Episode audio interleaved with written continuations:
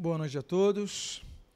Vamos dar continuidade a essa série de mensagens sobre a reforma protestante. Hoje nós abordaremos a nossa, nossa 13 terceira palestra e eu quero lembrar aos irmãos, e hoje nós continuaremos a partir do ano 1525 com o casamento de Lutero. Mas a todos vocês que estão nos assistindo, vocês que perderam uh, alguns dos capítulos, uh, algumas das palestras, todas elas estão sendo gravadas, todas elas estão disponíveis no YouTube. Você pode procurar nesse mesmo canal, Nova Vida Tijuca. E você também pode, se desejar, contar anotações, todos os slides que nós publicamos e você vai acompanhando aqui, todos eles estão disponíveis nesse livro.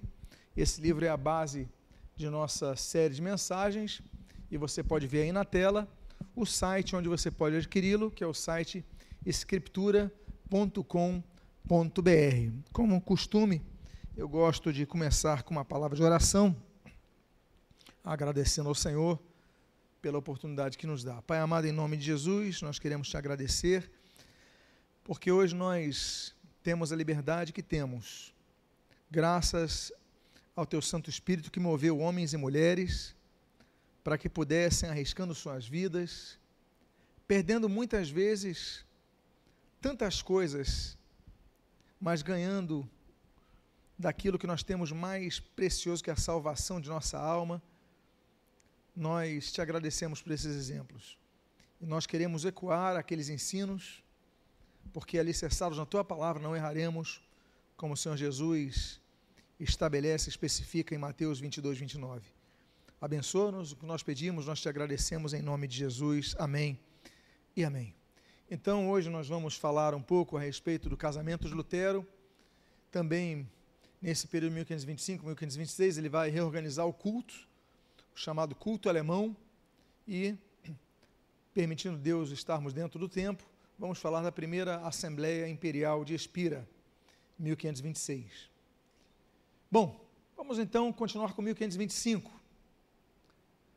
Vocês lembram que nós falamos nas palestras anteriores daquele resgate das freiras que estavam presas e Lutero, junto com seu amigo de Torgal, ele recupera, eles liberta, eles libertam aquelas mulheres através daquela estratégia dos barris de peixe.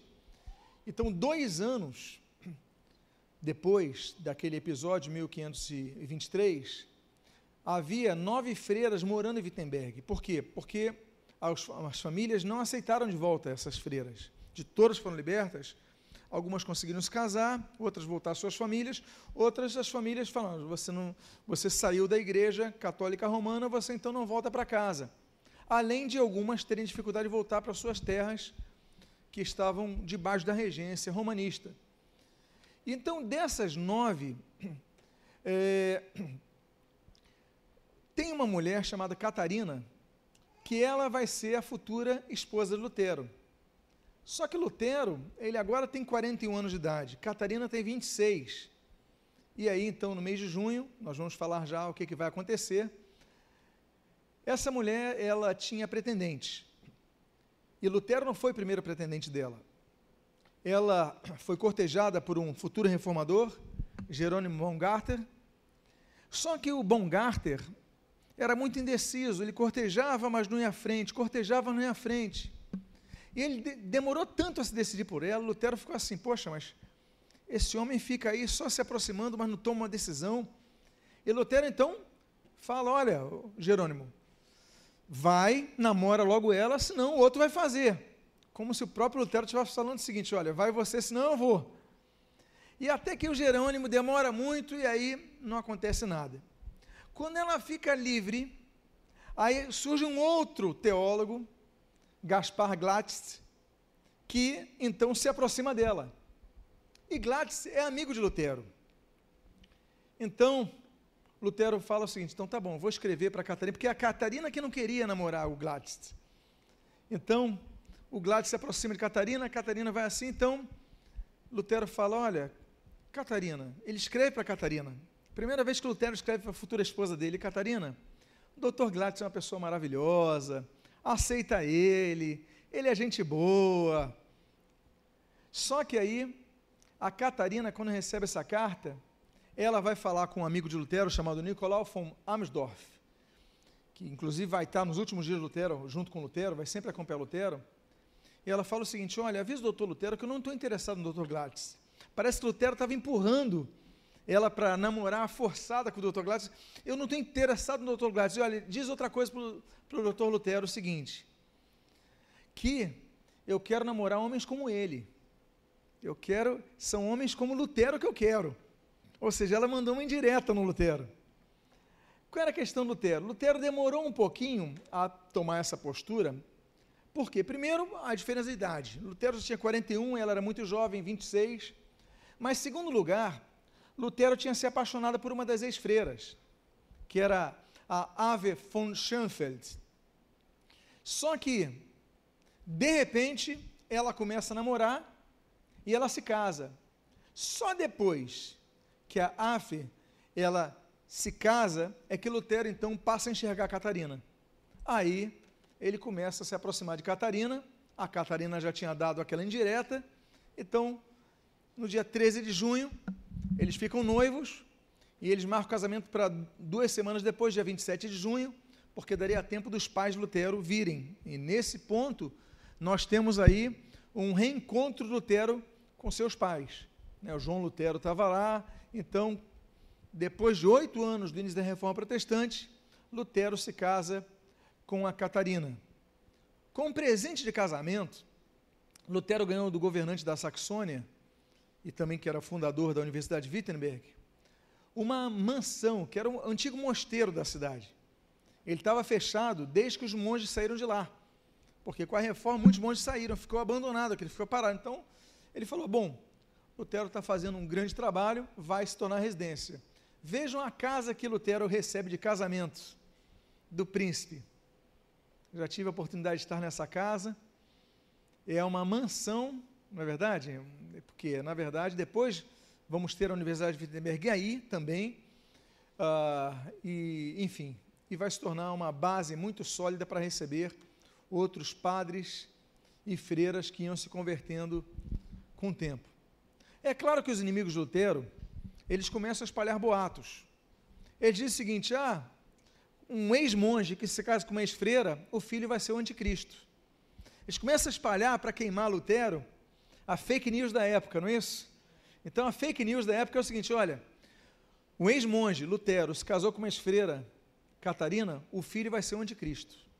Aí o Erasmo de Roterdã, pode botar a foto aí, a, a tela, esse Erasmo, ele vai responder graciosamente o seguinte: bom, se essa teoria for verdadeira, já existem milhares de anticristos. Por quê? Porque já tinha milhares de casamentos de ex-monges com ex-freiras. O que mais aconteceu na Alemanha nesse período foram casamentos de ex-monges com ex-freiras.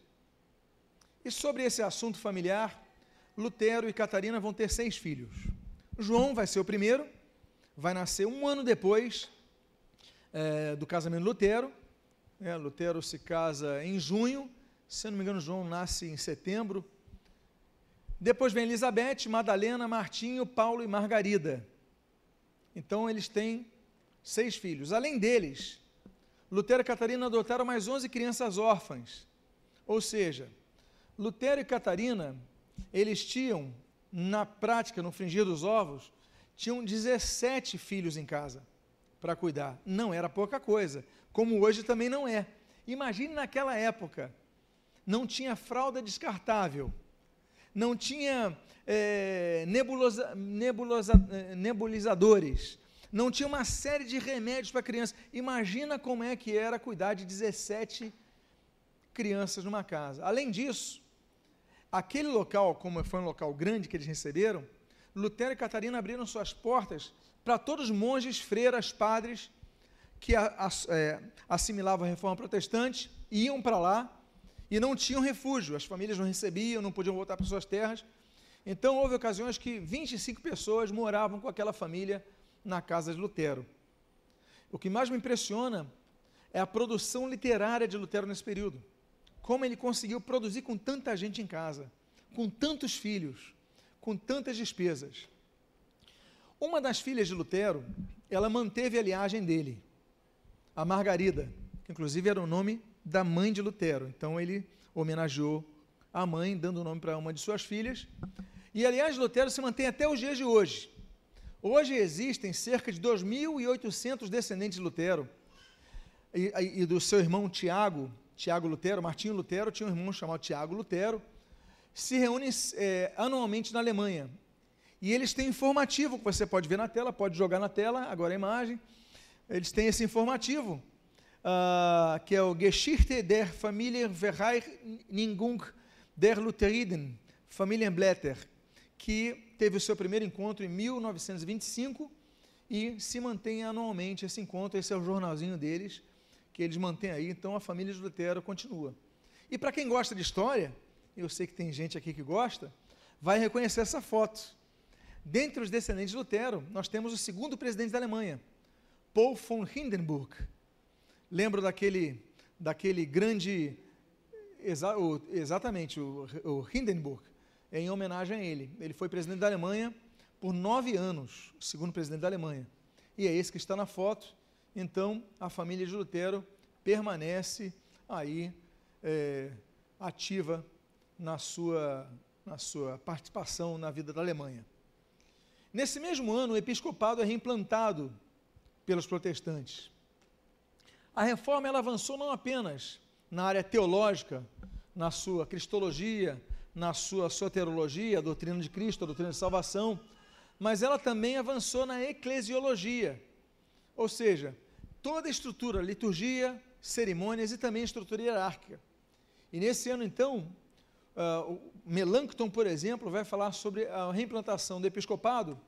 Ele diz o seguinte, abre aspas, Gostaríamos de restituir o genuíno cargo de bispo e visitante, extremamente necessário, mas, como nenhum de nós foi chamado ou recebeu uma incumbência clara em fazê-lo, humildes e convictos, solicitamos ao sereno e bem-sucedido príncipe João, duque da Saxônia, que Deus nos enviou para ser príncipe de nosso país e nosso governante temporal, que, pelo bem do Evangelho e benefício e salvação dos pobres cristãos de seus domínios, graciosamente convocasse e indicasse certas pessoas qualificadas para tal função. O episcopado, então, ele é, lembra, episcopos, né? então é uma espécie de supervisor. A função era supervisionar, tanto é que ele coloca no início o genuíno cargo de bispo e visitante. A função é visitando e supervisionando.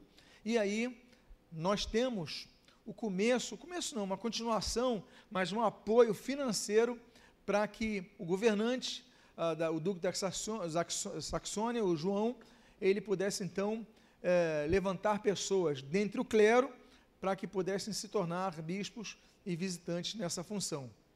Nesse mesmo ano, nós temos o primeiro estado luterano, que é a Prússia. E essa bandeira da Prússia, como você pode ver agora na tela. Então é criado o primeiro estado luterano. Porque o grão-mestre da ordem teutônica, o, o duque Alberto I da Prússia, ele não apenas converte, três anos antes, mas ele começa a evangelizar as pessoas. E começa a falar: nós temos que ter um, um terreno sem nenhuma influência que não nos permita uh, pregar e ensinar como nós queremos. Então, ele estabelece uma região com o Ducado da Prússia, cuja capital é Königsberg, hoje é Kaliningrado, na Rússia, e que depois vai se tornar o Reino da Prússia. Então, nós temos o primeiro Estado. Olha, nós já tínhamos estados católicos romanos, nós já tínhamos muitos estados assim, é, estados e subestados, mas agora nós temos o primeiro é, estado protestante.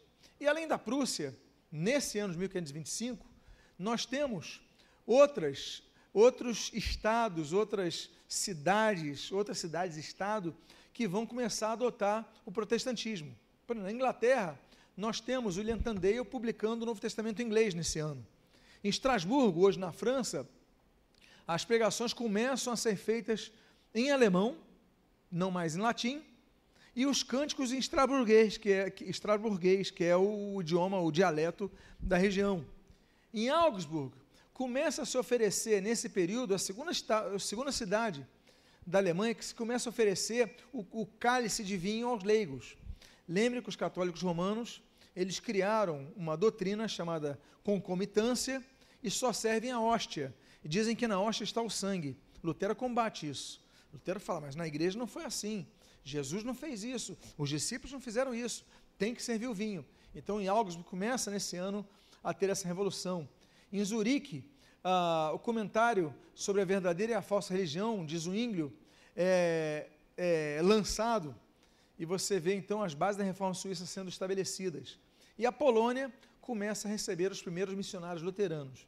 Então você vê que é um ano muito intenso, ano de casamento Lutero, mas a reforma não parou com isso. Não parou nenhum minuto. Aí nós entramos no ano de 1526.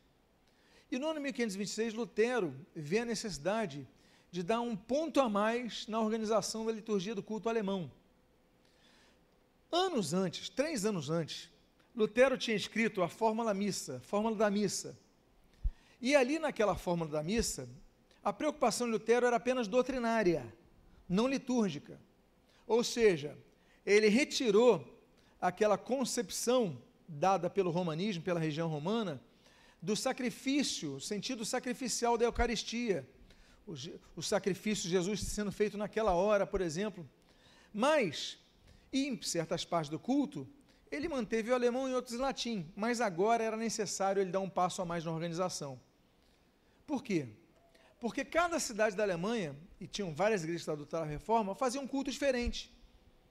Um pregava só em alemão, outro pregava só em latim, um tinha cânticos antes, outro tinha cânticos depois, um oferecia, como nós vimos aqui no ano 1525, Augsburg, Wittenberg, já oferecendo vinho, outros não ofereciam vinho.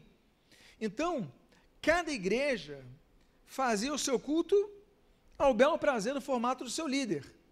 Erfurt, por exemplo, adota um modelo de Münzer. Lembra do que nós falamos de Münzer, a, a revolta dos camponeses, 1524? Então, cada um adota uma, uma, uma forma. Ah, então a gente vai ter mais parte de oração, não vão ter mais cântico, não vão ter mais palavra. Então, cada cidade começa a pedir opinião de Lutero, e Lutero começa a escrever. Só que imagina, Lutero escrever para uma, Aí recebe outro pedido de uma comissão de uma igreja. Aí ele vai e escreve para outra. Aí outra. Aí ele falou: peraí, eu vou fazer assim, eu vou escrever logo um documento. E nesse documento, então, a gente estabelece a ordem de culto para todo mundo, faz um padrão. E ali ele escreve a missa alemã e ordem do culto. Lembra aos irmãos que o termo missa, para nós evangélicos, soa muito estranho, porque nós associamos diretamente a missa dos católicos romanos. Missa é associado à massa, à, à, à questão da Eucaristia, do, da hóstia, do pão. Então, para nós sou estranho, mas para os alemães não. Ou seja, não houve aquilo de culto. Nós adotamos o, o termo culto. Os norte-americanos adotaram o termo service, serviço. Os alemães, e muitos continuaram, alguns usaram é, outros nomes, mas muitos continuaram com o termo missa. Então nós temos os missais de Bar, que era luterano, mas escreveu assim. E aí é uma questão semântica, uma questão de terminologia que não afeta em nada.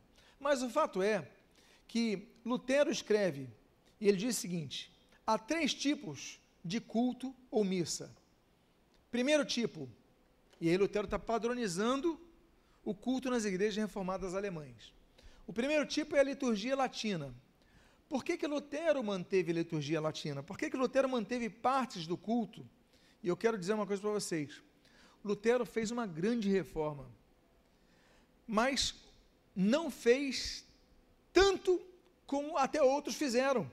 A reforma de Lutero foi muito é, doutrinária, mas não foi tão litúrgica. Ou seja, outros, como Karl Stade, por exemplo, em 1521, nós vimos, vai fazer revoluções muito maiores na ordem, no tipo de culto. O próprio Münster vai fazer isso.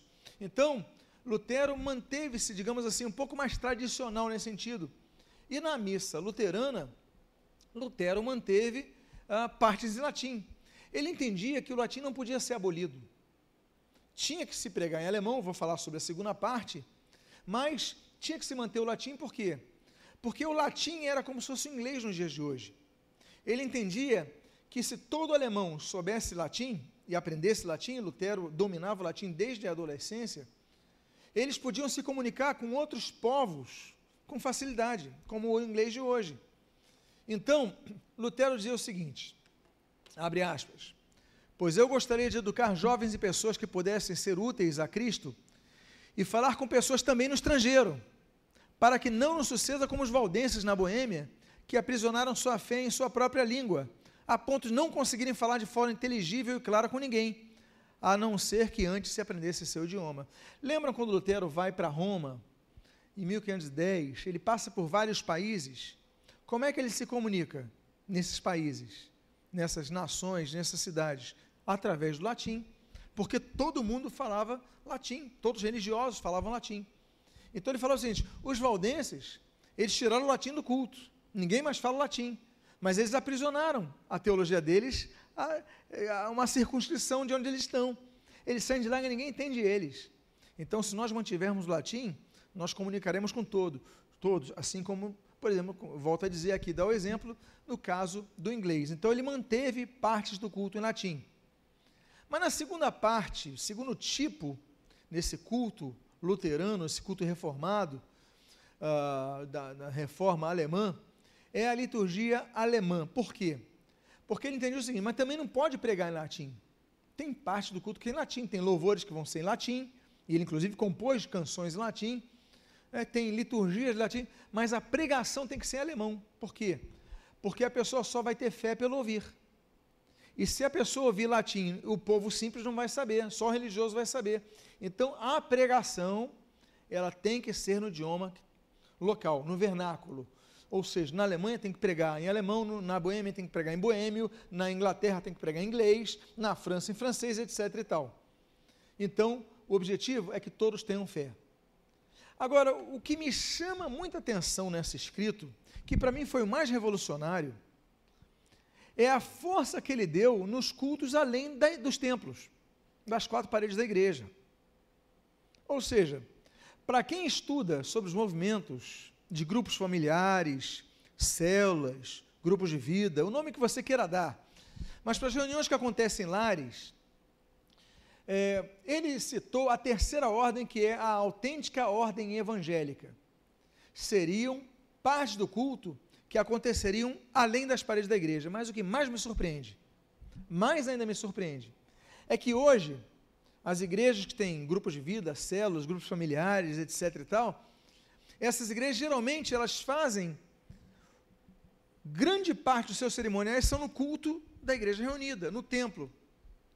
E nas células eles fazem, trazem uma palavra, tem um momento de confraternização, oração, mas não muito além do que isso. Só que Lutero, ele vai muito além do que hoje nós vivemos. É interessante. Ele diz o seguinte: aqueles que querem ser cristãos sinceramente e confessam o evangelho em palavras e ações, deveriam reunir-se numa casa qualquer para orar, ler, aí tudo bem. Mas olha só, batizar, receber o sacramento, nesse caso está dizendo, falando sobre a, a ceia do Senhor, e praticar outras obras cristãs não haveria muita necessidade de cantoria.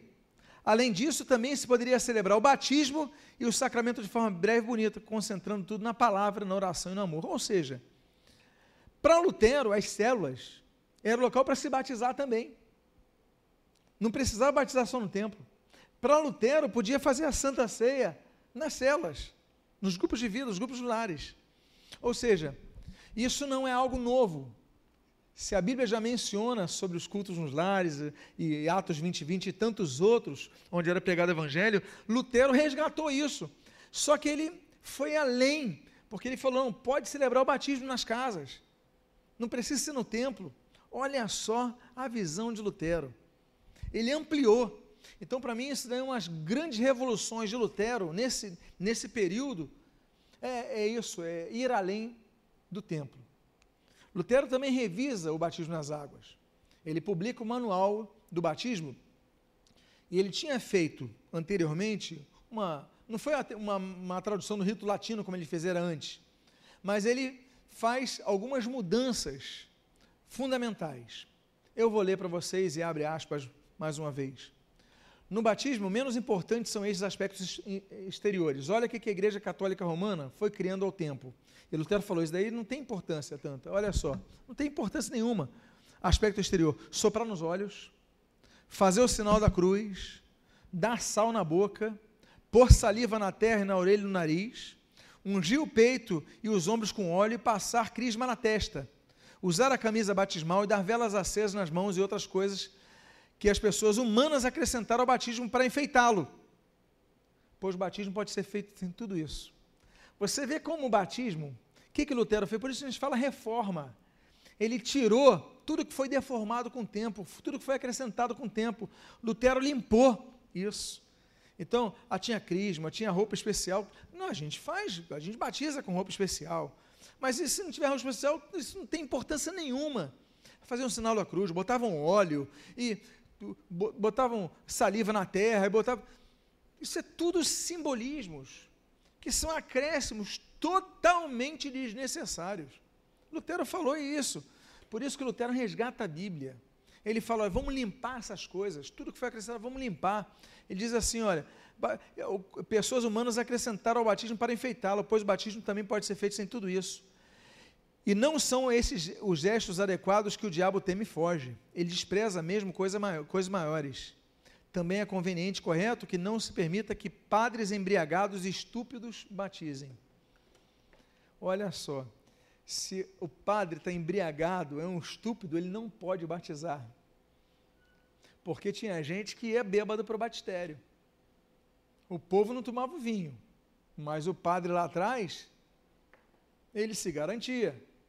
Então ele falou: não pode ser estupidez. Se ele está bêbado, que história é essa? Como é que ele vai batizar alguém? Então Lutero, ele dá também uma, um ar, apesar de permitir batismo nas casas e tudo, mas ele dá, peraí, mas não vamos também bagunçar a coisa, é um momento espiritual. A pessoa sabe, como é que ela vai batizar? Então não pode. Vamos limpar um pouco isso, vamos readequar um pouco isso. Nesse ano de 1526, nós também temos outra novidade. Em 1525, nós tivemos o primeiro Estado prussiano, o primeiro Estado é, luterano, perdão, a Prússia. Uh, nesse ano de 1526, nós temos a primeira escola luterana fundada. E Lutero, e Lutero vai ter o grande amigo dele, o grande braço dele, o grande ajudante dele, né, Felipe Melanchthon, preceptor da Alemanha. Ele vai ser responsável por cuidar dessa área uh, educacional na Alemanha. Então, o Conselho de Nuremberg abriu no antigo mosteiro de São Egídio o Egidian Gymnasium, ginásio de Egídio, que é a primeira escola luterana. Lutero já escreveu dois anos antes aos conselhos de todas as cidades da Alemanha para que criem e mantenham escolas cristãs. Mas só depois de dois anos nós vamos ter a primeira escola que vai ser totalmente organizada pelos luteranos, com ensino luterano. E o discurso de Melanchthon, que vai chamar em louvor da nova escola, o Melanchthon ele vai criticar os governantes que não acreditavam no poder da educação, porque a educação não era obrigatória. Quem vai lutar pela educação obrigatória é Lutero. Meus amados, nós somos contra muitas coisas são somos obrigados a fazer. É, você é obrigado a votar. Que democracia é essa?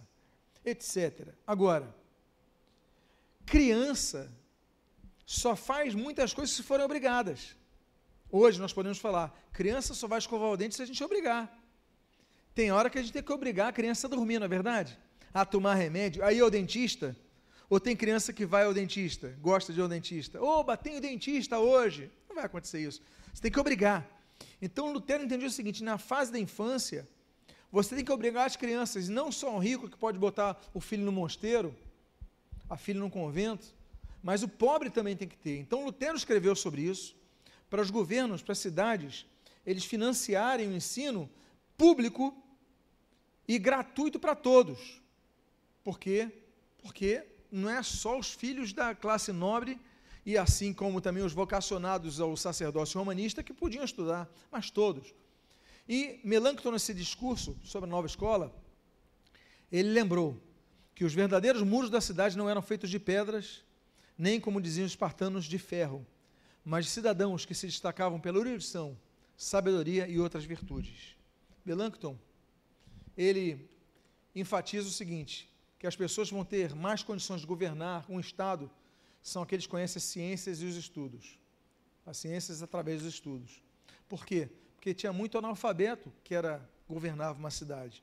Tinha muito conhecido a indicação que governava uma cidade. Ele falou: não pode ser. Nós temos pessoas mais preparadas, mais intelectualizadas, que vão trazer mais benefício à sua sociedade. Então, isso de educação para todos é uma visão protestante, luterana, e que foi à, frente dada a cabo com Felipe Melanchthon. E vocês lembram que eu falei da primeira Assembleia Imperial de Espira? A Assembleia Imperial tinha outro nome. No português, dieta nos lembra outra coisa, né? nos lembra ah, uma, uma, uma. Quando você evita alimentos, mas mais especificamente determinados alimentos. Então você cria uma dieta. Você evita por opção pessoal ou você é obrigado a fazer por alguma outra circunstância. Mas dieta é um nome dado às assembleias imperiais. Quando o imperador convoca uma assembleia, então os príncipes têm que ir, os príncipes eleitores têm que ir, então o nome disso é uma dieta. E a primeira dieta de Spira, você está vendo, que não é tão distante de Wittenberg, é próximo a Frankfurt. E a preocupação do imperador é o seguinte: os turcos estão avançando na Europa. Os turcos já entraram na Turquia e estão querendo invadir a Áustria e a Alemanha. Então, vão fazer uma assembleia imperial para juntar todos os príncipes para fazermos um exército comum, em vez de ter o exército da cidade tal, o exército da cidade tal, vamos fazer um, um exército imperial para combater os turcos que eles estão avançando próprio imperador não pôde estar, mandou o irmão, o irmão dele. Mas esse era o objetivo principal. Só que, vocês se lembram, nós falamos, quando mencionamos o ano de 1521, na dieta de Worms, que os príncipes do norte da Alemanha, que adotaram o protestantismo, eles foram declarados fora da lei. Eram fora da lei. Vocês, vocês estão banidos. Não podem. Mas agora o imperador está pedindo ajuda para eles. Ou seja, na hora que ele precisa dos soldados do, do, do, norte da Alemanha, ele convoca os príncipes da Alemanha. Então, os príncipes luteranos, eles falam o seguinte: olha, tudo bem, a gente vai para a Assembleia, mas a gente quer ter liberdade de ensinar o protestantismo sem ter nenhuma, nenhuma punição por causa disso. E aí se define um conceito legal das cidades adotarem a religião do seu príncipe. É o conceito do cuius regio eius religio.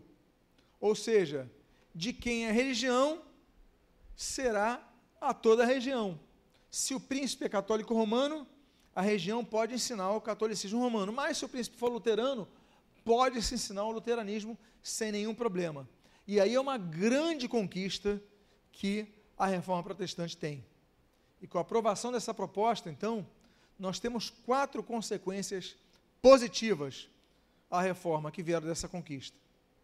primeira delas, a suspensão do Édito de Worms, que eu comentei para vocês, já não estavam como sendo fora da lei. Segundo, a liberdade religiosa para o culto e ensino luterano nas mesmas. Eles podiam pregar as doutrinas luteranas a todo mundo. Terceiro, liberdade de expressão e imprensa em tal cidades. Eles podiam ter imprensa que o governo não ia tirar, o império não ia tirar, não ia incendiar, não ia confiscar. Podiam imprimir. E aí foi uma benção, porque o que se imprimiu de Bíblia, o que se imprimiu de material luterano, foi muito bom. E quarta consequência foi o início das igrejas nacionais, além da igreja romana havia uma igreja que mandava sobre todo mundo, Igreja Católica Apostólica Romana, não podia ter outra. A partir daí, nos estados do norte da Alemanha, podia haver outra igreja que se dizia Igreja Nacional, regional, estatal, enfim, o nome que você queira dar. Mas aí essa igreja, então, não tinha o nome de luterana, era igreja, a igreja cristã, mas que o pessoal começou a chamar de igreja luterana porque seguiam os conceitos, as ideias de Lutero. Então, nós temos a oficialização, nesse ano de 1526, da então Igreja Luterana. Eu vou avançar para 1527. E eu quero avançar fazendo uma reflexão sobre a importância das igrejas estatais no século XVI e também sobre os perigos da continuidade das igrejas estatais.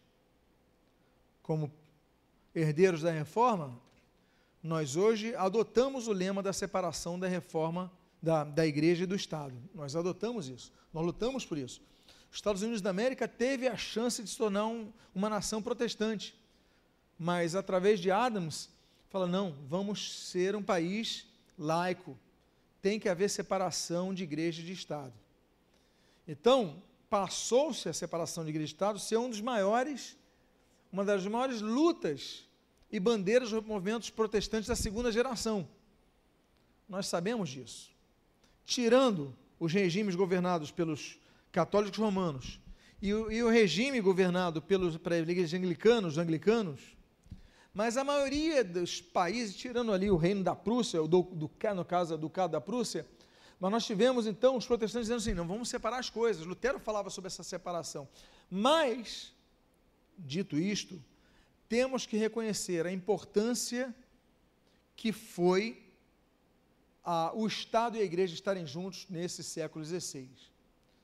Vamos refletir. Aspectos positivos. Primeiro aspecto positivo é que o Estado dava garantia militar diante das ameaças das invasões dos, dos, dos exércitos católicos romanos. Ou seja, o Estado bancava o exército que nunca foi barato bancar exército. Você está pagando vários salários, está pagando alimentação, comida, armamento, pessoas de prontidão, tudo isso é gasto. A igreja não tinha como manter um exército. Se a igreja não tivesse um exército, os exércitos católicos romanos viriam e dizimariam todo mundo. Não vinham por quê? Porque também tinha exército desse lado. Agora, quem mantinha o exército? Os estados luteranos. Então, graças a isso, a ter um Estado bancando um exército, mantendo um exército, estruturando uma força armada, graças a isso, que naquelas regiões, então se podia pregar o evangelho, as doutrinas bíblicas com liberdade, podia, as pessoas podiam ensinar e pregar as doutrinas reformadas. Então, um primeiro benefício nesse século XVI da, da união da igreja do Estado, volto a dizer, hoje temos, claro, ressalvas, mas naquela época foi importante. Esse foi o primeiro benefício. Um exemplo, que eu já citei uma vez, o, o rei Gustavo Fassa, na Alemanha, ele oficializou a doutrina reformada na igreja através de uma Assembleia Nacional. E graças a isso, a Bíblia foi livremente traduzida e pregava no sueco. Então, aquelas gerações posteriores, século XVI, XVII, XVIII, até o XIX, nós tivemos um grande nascedouro de pregadores, teólogos, missionários suecos que foram bênção para o mundo. Hoje a Suécia precisa de missionários. Mas naquele período foi uma base, por quê? Porque a Bíblia foi liberta, liberada, graças a um decreto oficial de um rei, o rei Gustavo. Inclusive, graças a ele que meu pai deu o nome de meu irmão de Gustavo, em homenagem a esse rei.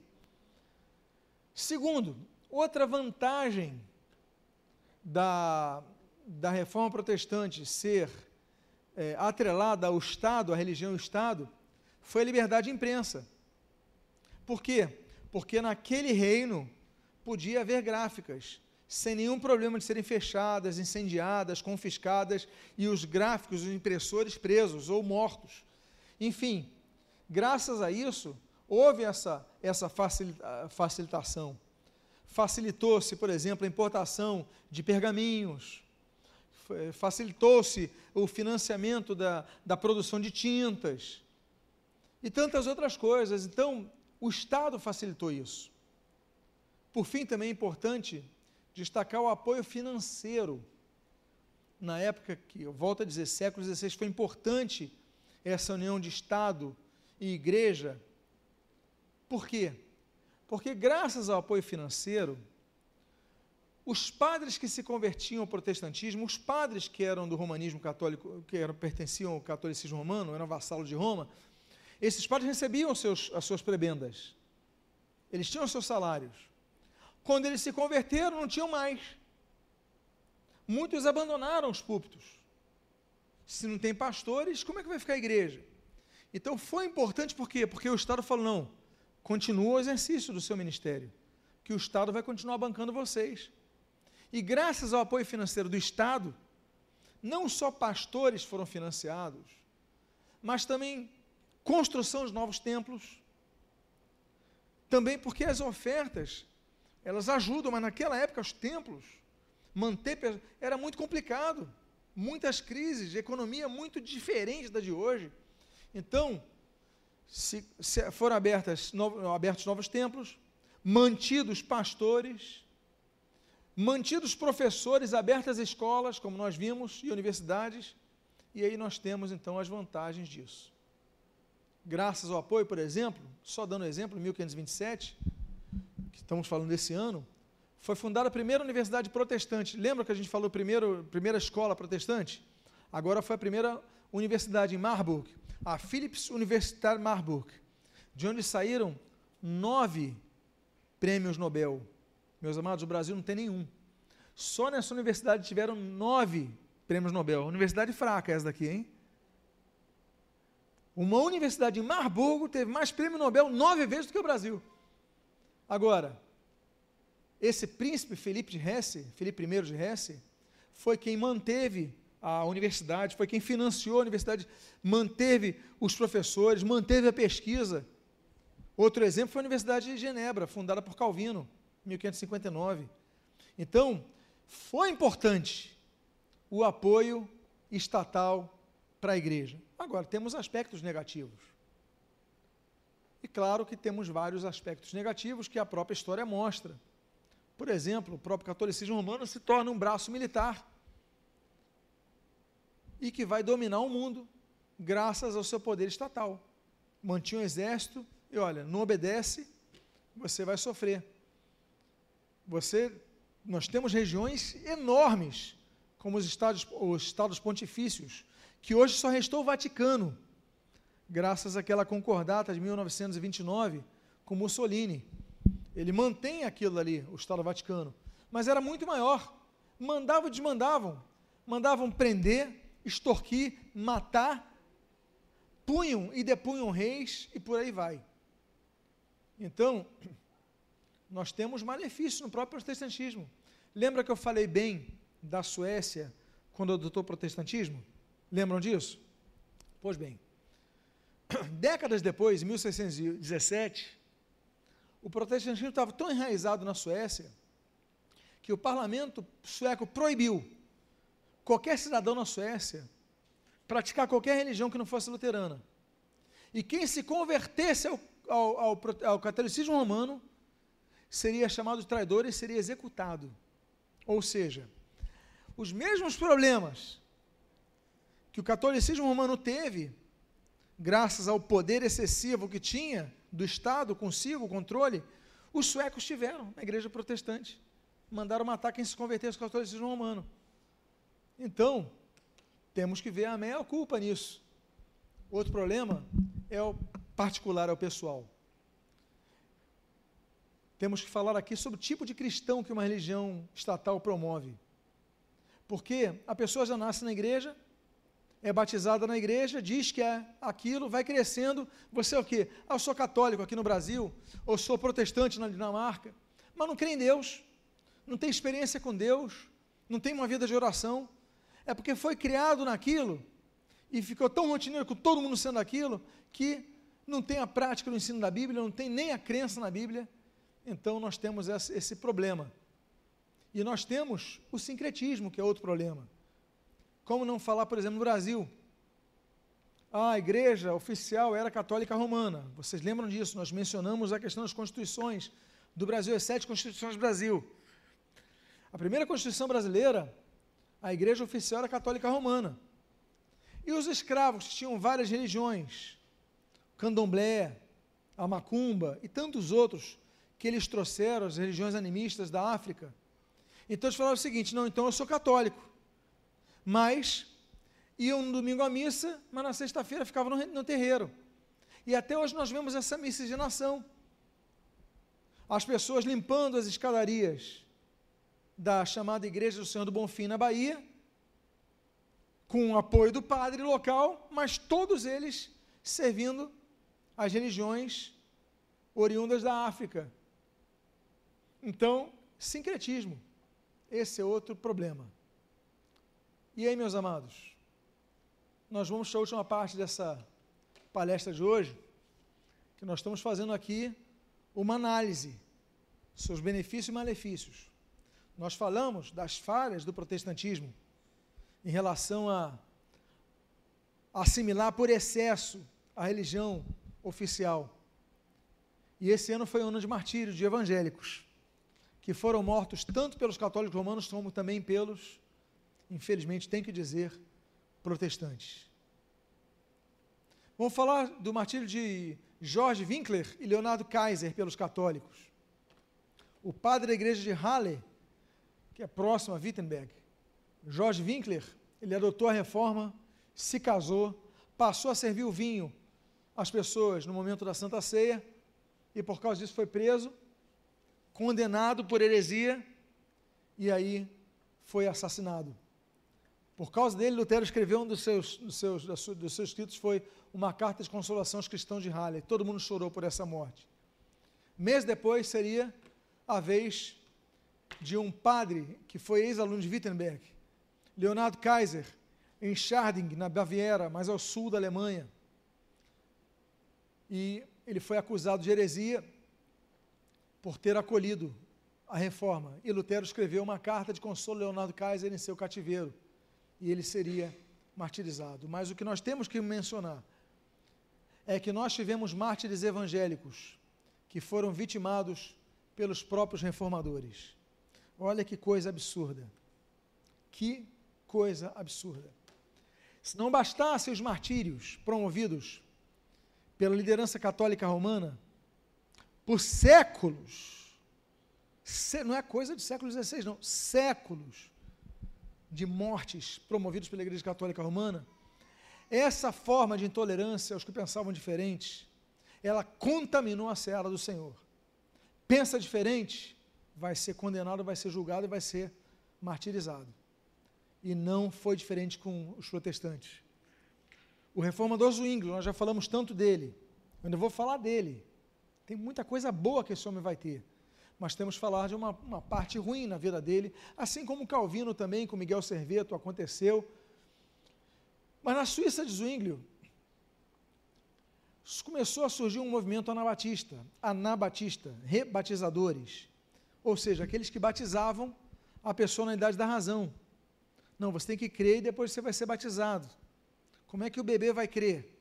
Eles se opunham ao pé do batismo, então eles promoviam o batismo de adultos, de pessoas que já tinham razão para definirem o que vão crer. E aí, três seguidores de Zwinglio, Felix Mantz, Konrad Grebel e George Brauhock, eles começam a compreender essa doutrina e começam a pregar. E começa, a partir de 1525, a batizar adultos. Aí, várias famílias deixam de batizar bebês. Ué, por que você não vai batizar seu bebê? Não, porque ele não tem idade, não tem é, consciência da fé dele. Ele tem que crer primeiro, depois ele vai ser batizado. E eles começam então essa, essa ideia dos três, o Krebel, o Blaurock e o Mantz, ela vai começar a se espalhar pela Suíça e vai começar a incomodar a igreja reformada de Zurique. E aí eles são chamados a um debate com Zwinglio, que é um grande teólogo o Conselho Municipal faz debate e diz: não, Zwinglio foi vencedor, estamos com Zwinglio, apesar que a população ficou com os três. E aí, meus amados irmãos, eles não aceitam a ordem estatal. Aí eu falo o problema da igreja do Estado, igreja Estado, poder. A gente não vai se submeter a uma lei que seja contra a nossa convicção. É o que eles pensaram e o que hoje nós pensamos. Porque nós como eu falei há poucos minutos atrás, vimos a importância da igreja estatal num período da história. Mas foi temporal. Tem que haver separação. E aí eles começam a batizar outros adultos.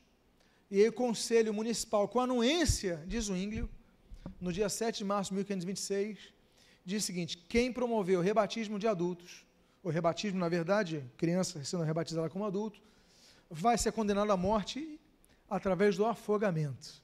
Ou seja, é uma ironia, não é isso? O batismo não é pela água, então a pessoa vai morrer pela água. Quiseram ser macabramente irônicos. Esse é o Mantes. Ele foi condenado à morte porque ele continuava batizando pessoas ali naquela região da Suíça e foi afogado no rio Limatz, às três da tarde, dia 5 de janeiro. Detalhe: 5 de janeiro é inverno na Suíça. Imagina o frio. Ele foi afogado, graças a uma lei patrocinada, apoiada pela Igreja Reformada de Zurique, pelo grande reformador chamado Ulrich Zwinglio. E aí, temos a sua sentença. Félix Mantes foi condenado por afogamento, pois se envolveu com rebatismo e confessou ter dito que desejava juntar todos aqueles que queriam seguir e aceitar a Cristo e unir-se a eles pelo batismo. Tal doutrina é danosa a toda a cristandade, sendo declarada como ofensa, insurreição e sedição contra o governo.